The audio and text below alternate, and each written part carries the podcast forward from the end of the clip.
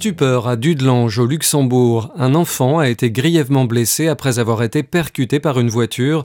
L'accident s'est produit mercredi peu avant midi sur la route de Bétambourg à hauteur du cimetière. L'enfant s'est engagé sur la chaussée entre deux voitures en stationnement alors qu'un autre véhicule arrivait. Selon la police, son conducteur n'avait pas assez de visibilité pour éviter l'enfant. Souffrant de graves blessures, la victime a été transportée à l'hôpital. Lux Film Fest, ça commence ce jeudi. Récemment sélectionné parmi les 25 festivals les plus cool au monde par le magazine Movie Maker, le Luxembourg City Film Festival propose 10 jours de cinéma et d'événements divers, comme une exposition de photos du cinéaste David Lynch au Cercle Cité. Cette année, le président du jury est le réalisateur iranien Asghar Farhadi, deux fois oscarisé, et le festival fait la part belle aux productions et coproductions nationales. Lux Film Fest, c'est jusqu'au 12 mars. Elle avait été lauréate du prix Goncourt de poésie en 2018. La poétesse luxembourgeoise Annie Scholz est décédée à l'âge de 94 ans. Elle avait dédié sa vie à l'écriture, passant de l'allemand au français après l'occupation nazie. En 2016, Gallimard a publié une anthologie de ses poèmes intitulée Somnambule du jour. Le critique littéraire français Bernard Pivot, président du jury du Goncourt, avait alors salué une admirable poétesse.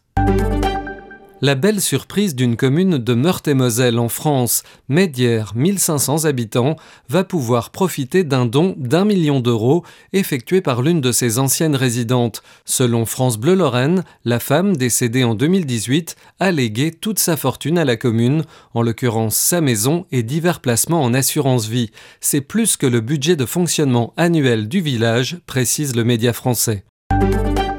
Le chef de gare devant la justice. Il est accusé d'être à l'origine de la catastrophe ferroviaire qui a fait 38 morts mardi en Grèce et doit témoigner ce jeudi devant la justice à Larissa, ville la plus proche de l'accident. Cet homme âgé de 59 ans a été arrêté mercredi et poursuivi pour homicide par négligence et pour avoir provoqué des blessures corporelles. Il doit expliquer comment un train transportant 342 passagers et 10 employés des chemins de fer reliant Athènes à Dans le nord du pays a pu être autorisé à emprunter la même voie qu'un convoi de marchandises. Des émissions records, mais moins élevées que prévu.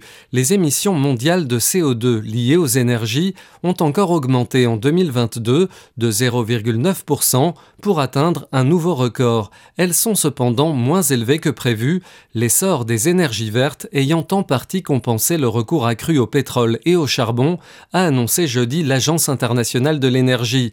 Les émissions dues à l'énergie, qui représentent plus des trois quarts du total des gaz à effet de serre, gardent une une trajectoire de croissance insoutenable alimentant le dérèglement du climat, alerte cependant l'AIE.